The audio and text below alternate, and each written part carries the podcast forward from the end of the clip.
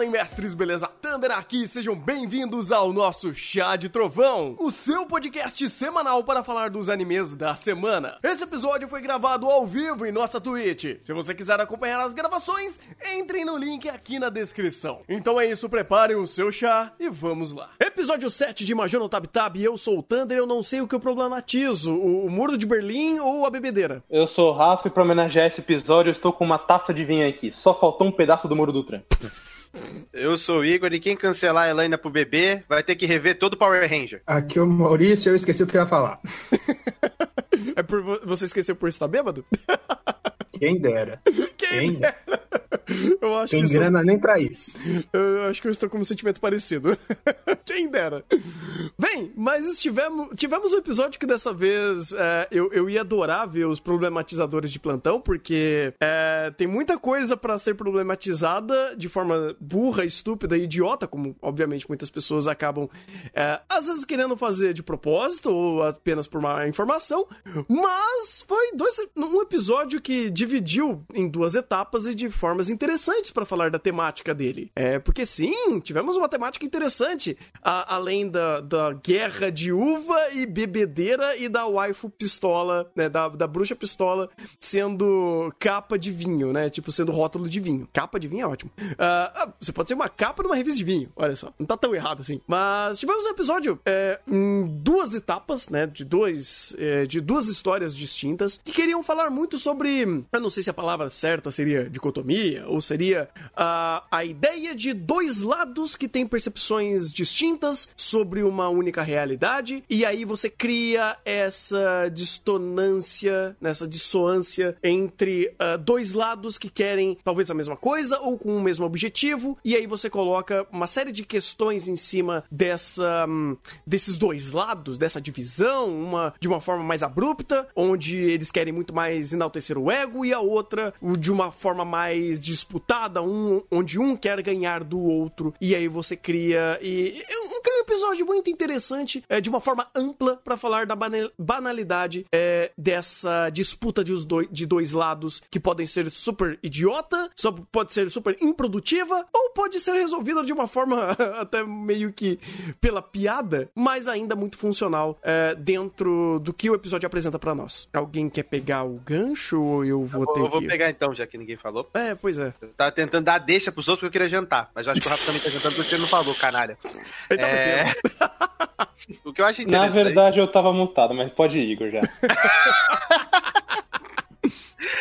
O que eu acho interessante de toda essa ideia é principalmente o contexto de, do muro, que eu achei muito interessante a forma como foi trabalhado, pela própria ideia por si só. Porque primeiro foi trazida aquela ideia da disputa por meio da saia, e tipo, ah, escreve alguma coisa que, vo- que você quer aqui, escreve como você acha legal esse lugar. Aí depois a ideia foi meio que, meio que mudando. É, aí tem o contexto da, aparentemente da mãe da Elaine, e depois da saia. E tem essa, essa evolução. Só que chegou num ponto em que todos os focos, tanto pro, pro Ocidente quanto pro Oriente, por assim dizer, era pro lado de olha como é importante o muro. E o muro era mais relevante que os dois lugares. O, porque o muro, ele só ba- basicamente falava, ó como é importante esse lugar. Por quê? Porque tem um muro. E o ponto de reviravolta é basicamente quando ah, ambos os lados olham pro muro e falam, eu não quero o que tá escrito aqui. Eu não quero o que tá aqui. E, todo, e ambos abrem mão de, tipo, se preocupar com o outro lado, ou dessa antipatia que existe entre um lado e outro, e se focam em, eu não quero que tá no muro. Aí o muro quebra. Eu, é, eu acho muito interessante quando o ponto de é, reviravolta, de o, o meu lado de eu não estar preocupado mais com o outro lado, eu tô preocupado com outra coisa que agora é o muro, muda essa mentalidade e fala, eu, eu quero derrubar o muro agora. Que, tipo, os outros lados, não importa, eu, eu tô, eu tô mais puto com o muro, que tá escrito no muro. Então, a forma como ela é tão simples e direta e, e faz com que um problema grande, estrutural, social, seja, seja resolvido com um aspecto tão simplório, de atitude simples, que os dois lados meio que fizeram inconscientemente por conta de é, consequências sociais, por assim dizer, de ter, de ter escrito bobeira que não deveria ter escrito. E essa dinâmica bateu pros dois lados, eu acho muito interessante, porque além de fazer sentido, ser coerente narrativamente, simbolicamente ela é muito mais representativa e ela tem muito mais significado. E não é aquele significado que vai sendo reverberado por meio de diálogos positivos ou coisas do gênero. É o que você pega no subtexto. Quando pega os dois líderes e eles começam a falar, eles falam mais da perspectiva do pós, mas do antes do processo envolvido naquela situação, você pega pelo subtexto. Você pega por, pela própria simbologia de ter aquele muro e de como ele foi derrubado. É algo que a narrativa não passa para você por meio de um discurso de um personagem X ou Y. Então eu acho muito interessante esses dois, esses dois viés. Primeiro, o viés da, da própria narrativa, de como contar aquela história. E segundo, principalmente, que eu acho que mais relevante é toda a simbologia por trás do muro e todo esse processo social de eu vou odiar o outro, quando na verdade era algo tão banal que você simplesmente odiou mais o muro do que o outro. Porque, tipo, até pegando só um, um pedacinho dessa parte, que eu acho muito legal, como o próprio muro ele funciona como um espelho, né? Porque ele acaba começando a mostrar algo que ele não tá enaltecendo ó, o próprio lugar, mas ele tá refletindo os problemas do lugar. Porque a ideia do, da mãe da Elaine, porque é a mãe da Elaine, vamos combinar, é a mamãe, é a mamãe, não tem como. Uh, a, o que, a mamãe deixou ali de legado foi essa ideia de você usa esse muro como um, uma vitrine. E aí, quando a, a, saia faz a cagada dela, que faz muito sentido dentro do, da, da, dessa personagem, de começar a mostrar o ego, aí, como começou a todo mundo começou a mostrar o próprio ego, começou a refletir ao, a própria cidade a remeter à própria cidade não como uma vitrine. E aí você cria esse, é, cria esse colapso e um problema maior acaba mostrando que esse problema, esses problemas menores de dicotomia, vamos dizer assim, quase nunca existiram. Que também bate no próximo episódio, mas eu, eu gosto muito dessa, dessa ideia inicial aqui. Mas eu não vou ficar falando tudo, senão eu vou ficar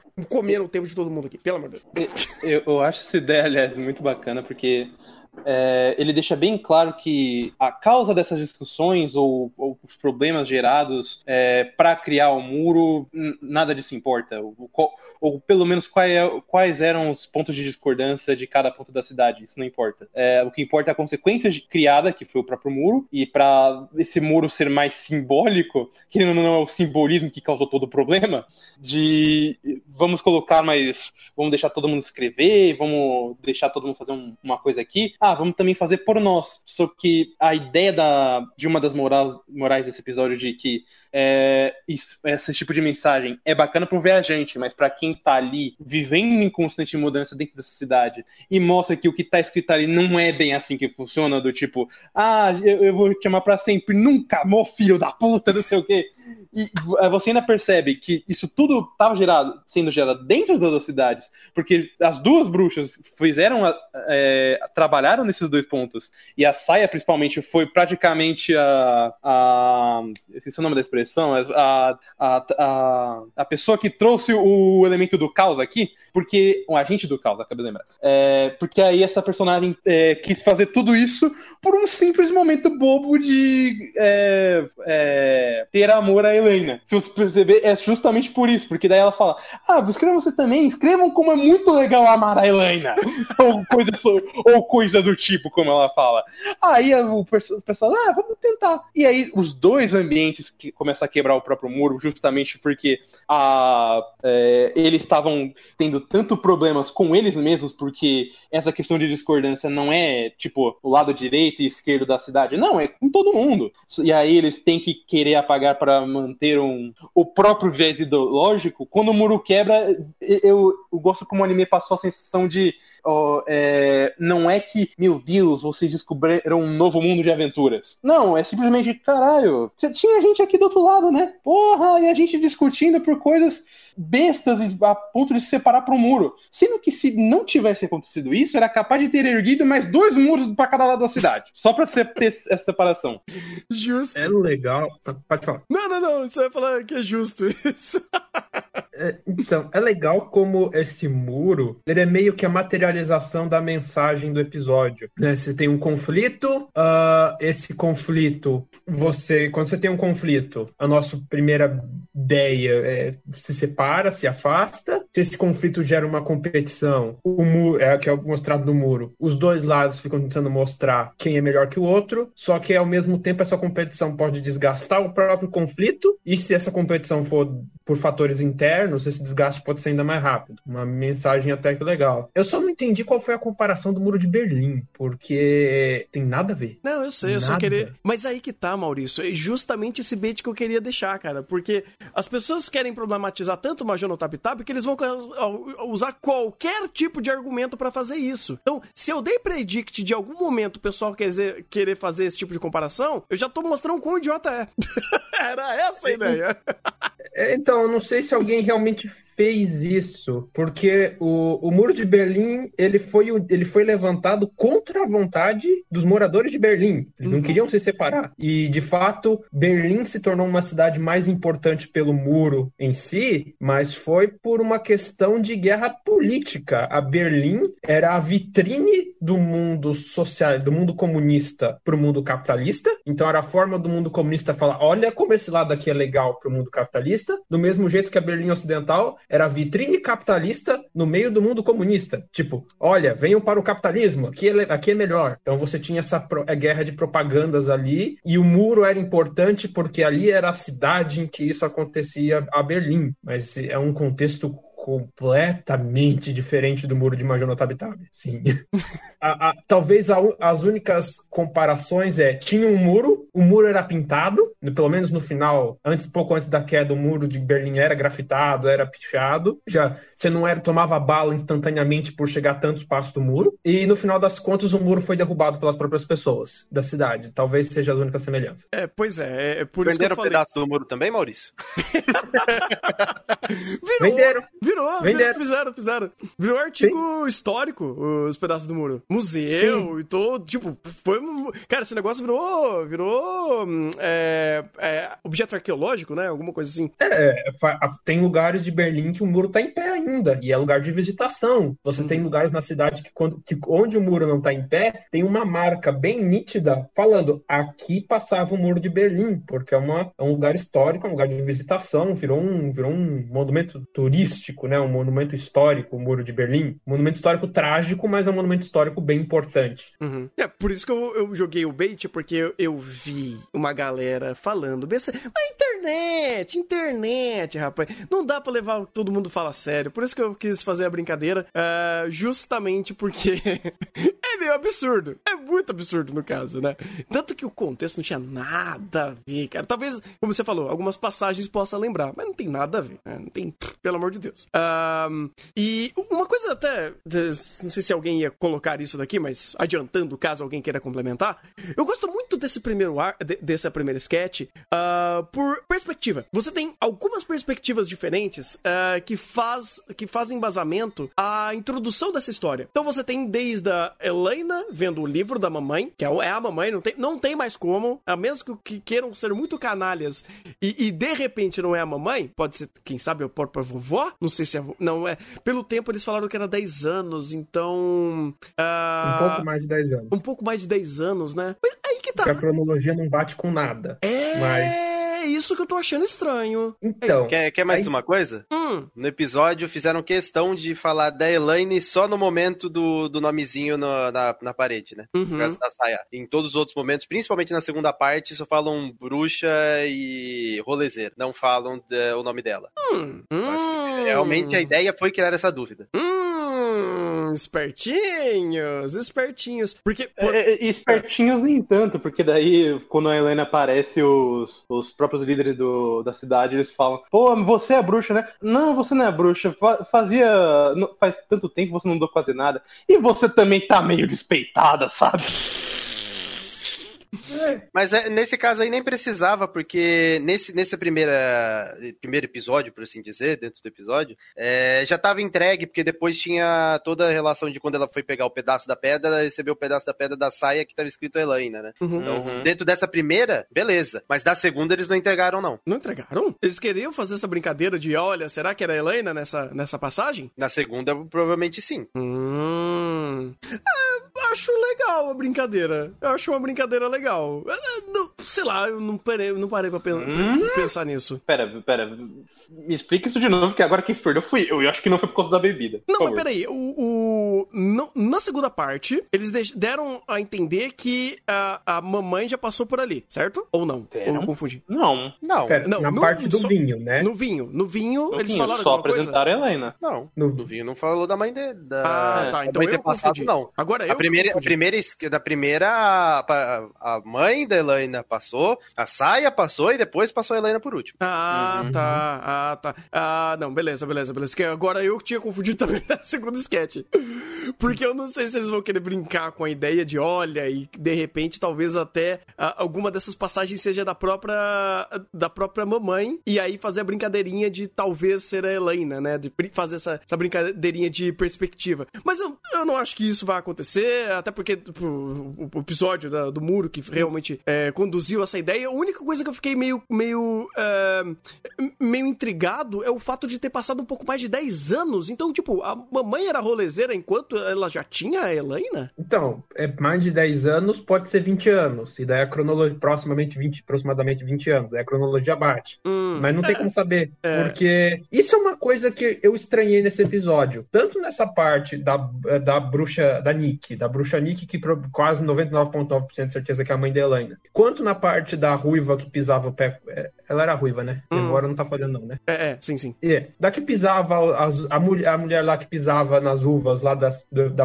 da segunda parte do episódio, eles, que- eles ficam deixando essa mensagem no ar. Olha, será que tal personagem é tal personagem? E aí eu não, não tô entendendo qual a necessidade de Tab Tab de ficar escondendo isso. Hum, ah, pergunta pro Kishimoto também, ele fez isso bastante com o Obito. Pergunta pro, pro Correio, ele, fazendo, ele tá fazendo isso aí com Ele- o Konohiro. Eles fizeram isso na segunda história? Eu não percebi, não. Fizeram, fizeram no finalzinho. O garotinho pergunta: Ah, mas quem é essa que, outra mulher lá que amassava as plantas? E o- eu acho que o vô dele dá uma desentendido. E no final mostra ela no fundo, amassando Ah. as uvas o tempo todo. Você vê ela e você tem a confirmação. E ela não que se dá pra dizer que confirmou, porque no finalzinho vira e mostra o rosto dela. Então, tipo, ó, ela, mas Ah, tá. custava tudo bem, eu sei que a gente reclama de diálogo expositivo mas eu acho que tem vezes que Tab Tab ele tá eu não sei qual a necessidade de comer alguns diálogos É, Eu acho que eu entendi, Porque- eu acho que eu entendi. porque- Hum. Não, eu acho que eu entendi também, mas querendo ou não, esse diálogo ainda não faz muito sentido, porque você pega só pela apresentação. O garoto tem praticamente a mesma cor de cabelo da, da mulher, e o que dá a entender que se ele é neto do cara, provavelmente ela é esposa dele. Só que daí você se pergunta, tá, por que então você quis criar essa falsa mentira? Com a avó falando, É. ah, sei lá, né? é isso aí É, é, é, mas aí que tá. Esse começo, eu acho que não é nem problema do começo, mas é, é, é justamente para fazer essa conexão. Porque daí você consegue ter na própria construção de cena a brincadeirinha de: olha, o que era o que, o que é agora e o que, o que era antes. E você usa isso daí em duas formas: para mostrar a, a garota, é, a, a- a mulher pisando na uva, mostrar o, o ambiente do pessoal trabalhando, né? Pra mostrar que, olha, eles estão trabalhando dos dois lados.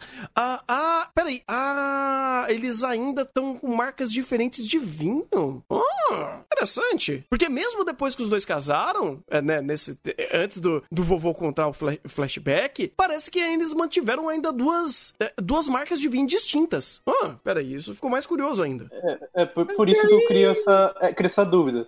Eu não vou nem entrar no método de dizer que foi ruim ou nem que foi confuso, mas criar essa, essa, esse falso mistério, sendo que você tenha a coisa do ambiente como essa própria ideia dos, dos dois símbolos de vinhos diferentes, se torna desnecessário, ou pelo menos estranho de existir todo esse ambiente, mas vamos focar nessa coisa específica que é meio besta. Eu, eu acho que é só pra fazer gancho de cena. É, você usa um elemento de cena pra fazer transição de tempo. De tempo não, de vai e volta. Vamos dizer assim, o, o- o- um elemento pra usar em cena pra fomentar flashback, vamos dizer assim. Aí ele faz isso e quando volta pro tempo real, ah, depois de todo o flashback, você tem o contexto do início da cena. Que querendo ou não, eu não acho que é uma forma ruim de fazer não, porque meio que você cria é, essa construção de cena inicial, esses takes abertos pra mostrar a, a cena, pra você ambientar e falar, olha, existe uma plantação de uva aqui, existem pessoas que estão trabalhando, ah, inclusive agora vendo melhor, não existe uma cor diferente.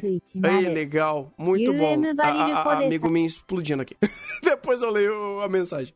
Mas de você colocar que todo mundo tem a mesma mesma cor agora, todo mundo tá trabalhando no- na, de- talvez de forma conjunta pra fazer as duas marcas de vinho, por algum motivo, aí a gente nunca vai saber. Mas a ideia. ah, Não, é só pra cortar, porque justamente os bits que soltaram é, é uma justificativa que, sei lá, pra quem conhece vinho, pode ser palpável. Que uhum. o A e o Toniji comentou que o, cada barril pode significar pra um tipo de vinho diferente, um vinho doce e outro seco. É, pois é. Por isso que, assim, eu, eu não nem precisava especular tanto o fato de ainda existir duas marcas de vinho. Mas eu acho que a ideia é mostrar que, mesmo existindo essas duas marcas, as, é, talvez a, a, a cidade está- esteja fazendo, né? Tipo, a cidade está trabalhando em prol da criação de vinho, então provavelmente a, cida, a cidade em si ela deve é, fomentar a, a criação em si, e aí todo mundo trabalha para fazer isso. E agora, por ser uma única marca, é assim, ser duas marcas diferentes, mas ainda ser regida pelo um, um único, uma única, uma, uma- única cidade, meu Deus, engasguei,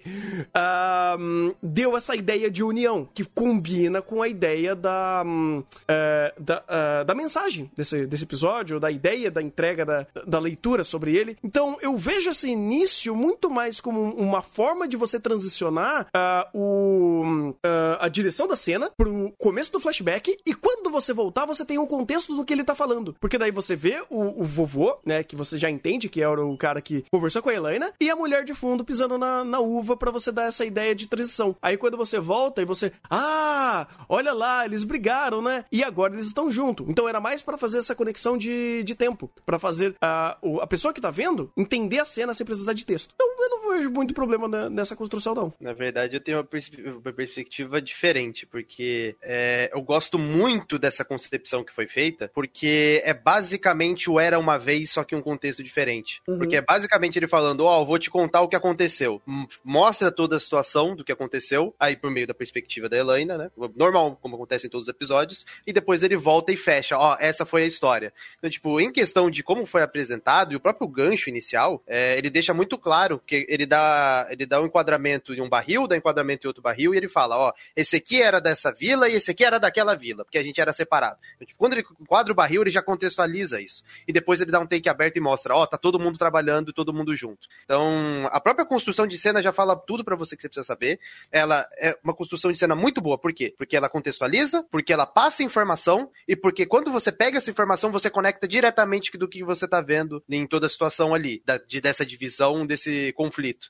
Ou seja, sem nenhum diálogo, ele te faz o word building perfeito, ele te contextualiza do que vai ser o conflito ali, porque ele fala, ó, antes não era junto assim, agora é junto. Então, tipo, a própria forma como ele contextualiza todo esse pequeno momento é, vamos dizer assim, uns dois, três minutos de diálogo que foi jogado assim de canto, que não foi necessário por conta de como ele apresentou. Porque quando ele vai e chega na Helena, ele já vai direto pro conflito. Ele não, ele não seta esse aspecto. Esse aspecto ele já tava lá desde o começo, ele só vai aparecer de novo em primeiro plano quando o conflito já vem. Então você já tem base pro conflito. Eu acho, eu, achei sensacional a forma como foi feito dessa, como foi feita essa construção, porque ele acelerou processos. Isso é muito importante quando você tem só metade de um episódio para constru construir aquela historinha. Então, dentro desse contexto, cortar diálogos e esse processo de cortar diálogos, ele criar bons ganchos, criar bons elementos em foreshadowing e ir direto pro conflito, cara, pra mim, sensacional. Eu vou até dar um acréscimo, porque esse episódio, ele conseguiu fazer muito bem essa ideia de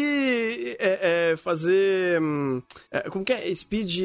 Ai, qual é o nome daquele... é, quando o cara joga rápido lá, o jogo... Ai, meu Deus. Speedrun. Meu Deus.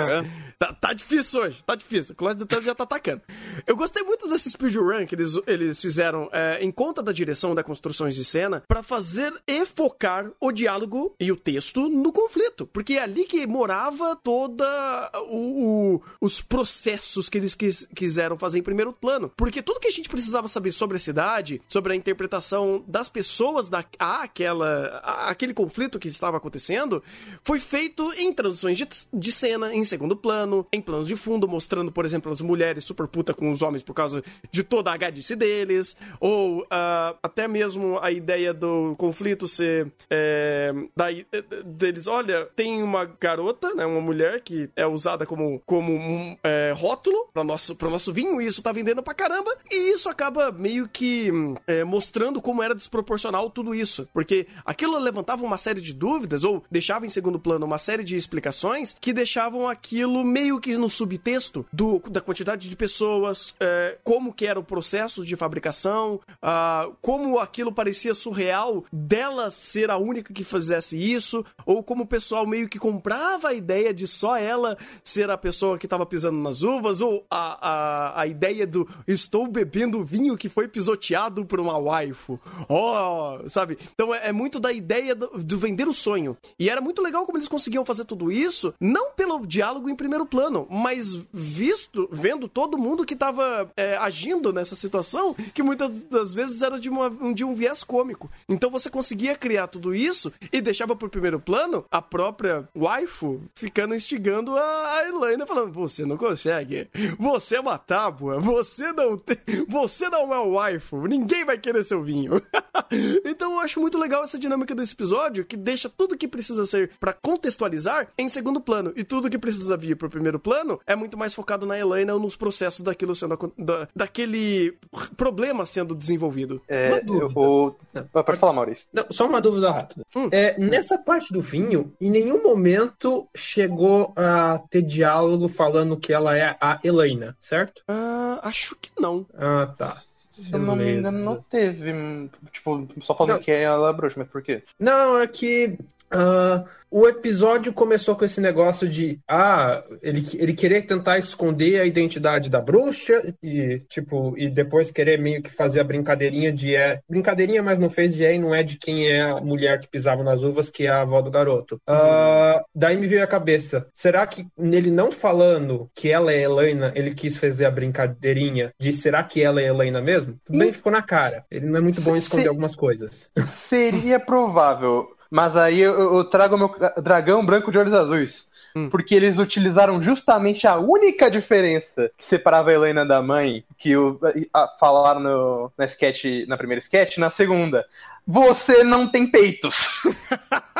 Não só E isso. aí pa- ficou o pulo do gato.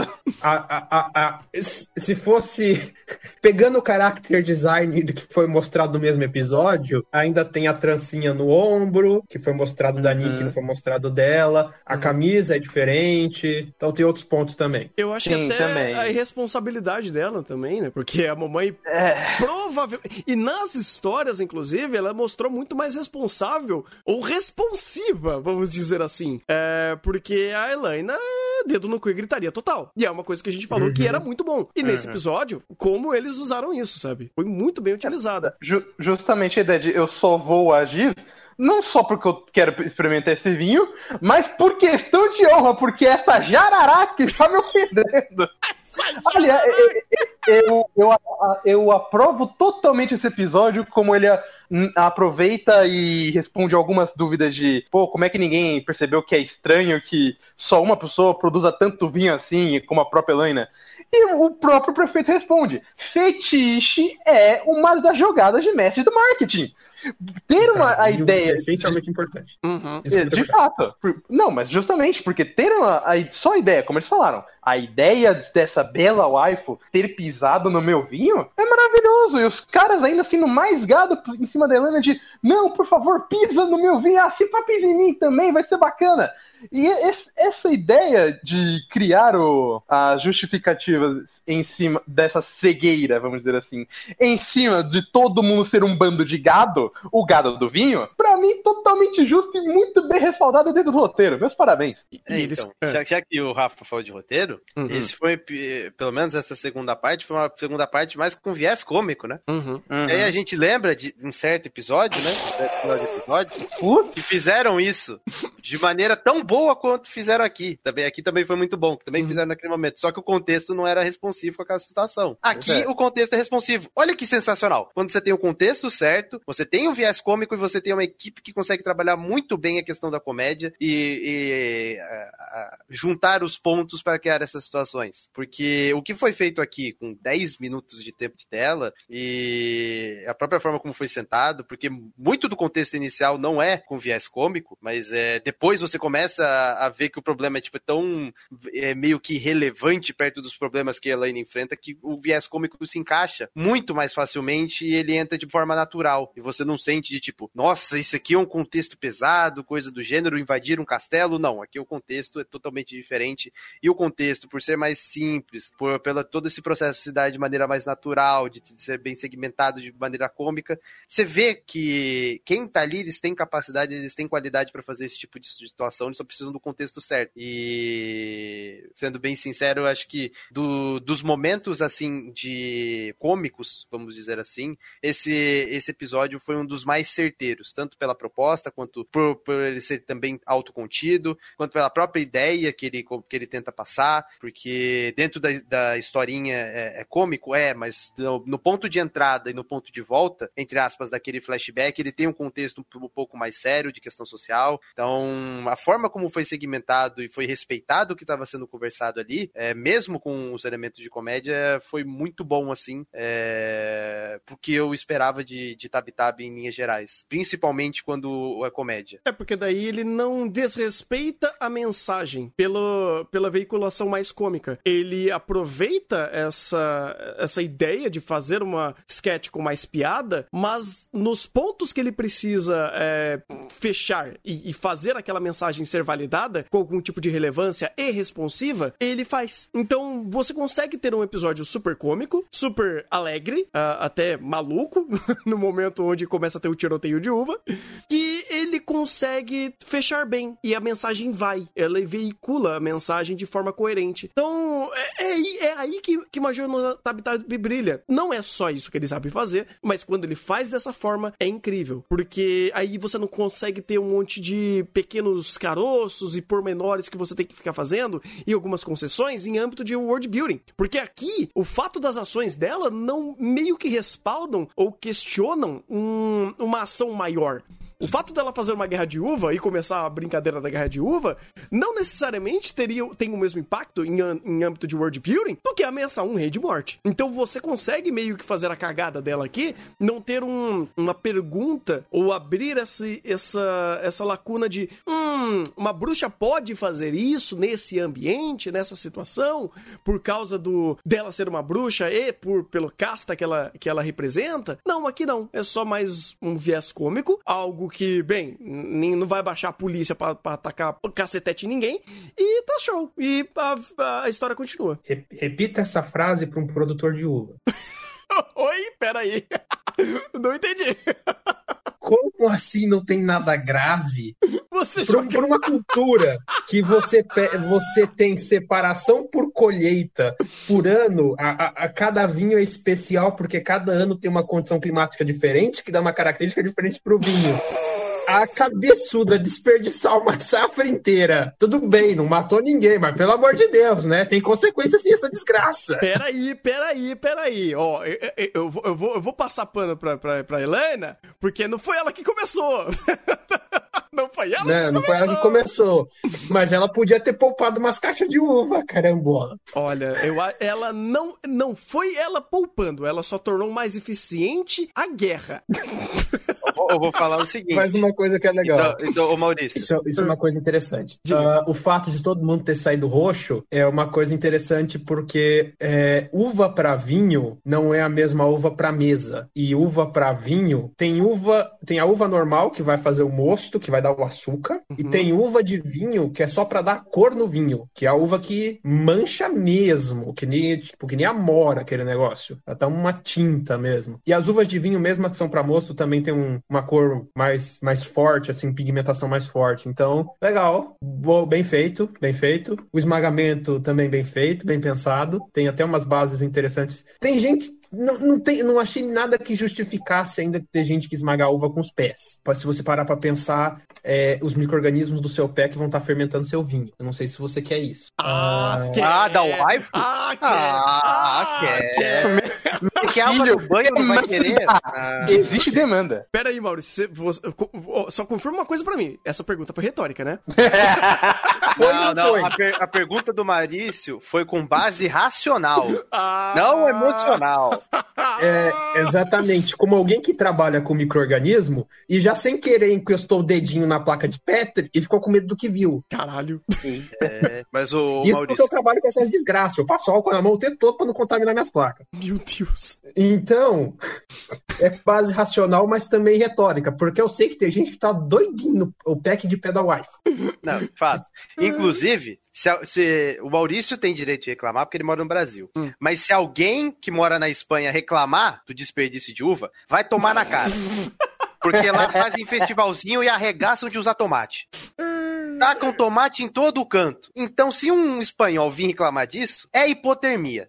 É hipotermia. É hipotermia. Inclusive, não façam isso no Brasil. Com a quantidade de veneno que a gente bota nos tomates, não passem perto de uma plantação de tomate. É um assassinato. Eu vou reiterar essa afirmação. Façam isso no Brasil. Seleção natural é bom, né? Podem fazer quem quiser. Seleção natural é bom. Você não quer essa daí, não. Essa você não quer. Olha, Maurício, eu tô, mas eu tô é que tá- achando que a 2020 ideia da é seleção-. É, é que tá. A ideia da seleção natural é justamente vai sobreviver o mais esperto. Quem quiser fazer, faça. Ok, justo, Eu, justo. não- eu não quero piorar essa, essa afirmação levando pra exemplos mais reais, mas tudo bem, deixa, vamos continuar, vamos continuar em tomate Eu- brasileiro.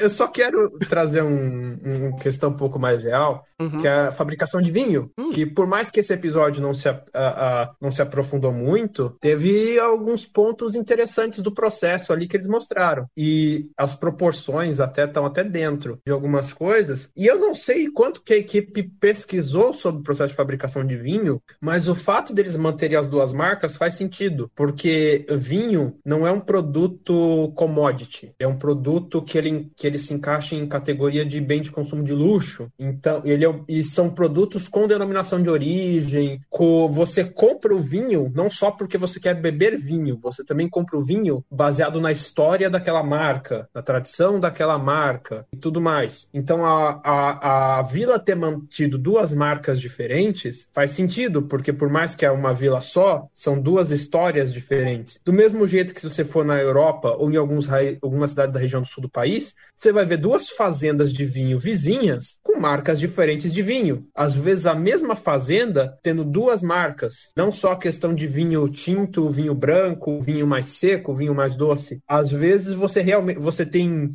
é que a produção de vinho é um mercado tão de luxo que às vezes você tem uma fazenda que tem duas regiões de solo e você separa esse solo daqui vai para esse vinho e o outro solo vai para outro vinho e você faz duas marcas. Porque produção de vinho é um negócio assim, é, é- é- você paga por qualidade, você não paga por quantidade, não é cerveja. Ah, não desmerecendo a cerveja, mas acho que vocês entenderam o exemplo. Ah, sim, sim, sim. É, é- a produção de vinho é mais sensível também, não é? Muito, muito, muito. A, pe- a começar que, diferente da cerveja que você adiciona, ah, ah, você não só adiciona, você seleciona exatamente que bicho vai estar fermentando sua cerveja. No vinho tem, você, principalmente esses vinhos mais artesanais, você não está botando a levedura para fermentar a cerveja. Daí eu fiz até piada de, ah, você quer fermentar a sua cerveja com os bichos do, do pé da- do, de quem esmagou? Porque é basicamente isso que vai acontecer. As bactérias, e isso vai dar um toque diferente no vinho. Isso vai dar um perfil de micro-organismos fermentadores diferente no vinho. Ah, o próprio esmagamento com o pé, em vez de esmagamento por pressão por me- mecânico, vai dar um perfil de tanino diferente no vinho, porque quando você está esmagando com o pé, você não quebra a semente do vinho, da uva. Se você não quebra a semente da uva, não tem tanto tanino no mosto. E daí você vai ter um vinho menos é, adstringente. Então tudo isso muda. Tudo bem que com a tecnologia de hoje a gente consegue extrair o, o, o sumo da uva sem, sem esmagar a semente, mas naquela época não tinha essa questão. Então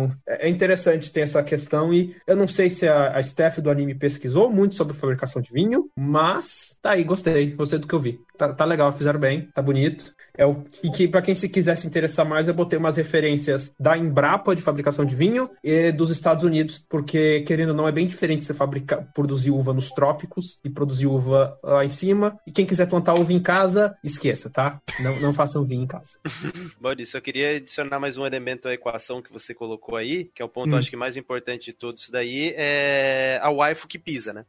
Não, o waifu que pisa, porque, é, obviamente, bebidas alcoólicas têm um apelo sexual, e é, por mais que o vinho não seja tão descarado, a cerveja. Faz quantos anos que parou de ter todo, que todas as propagandas de cerveja pararam de ter mulher? Tipo, hoje a gente já tem algumas que propaganda de cerveja que não tem mulher pelada na tela, mas faz quantos anos que isso parou? Tá Pô, parando? no verão, Pouquíssimos anos. batata. No verão, batata.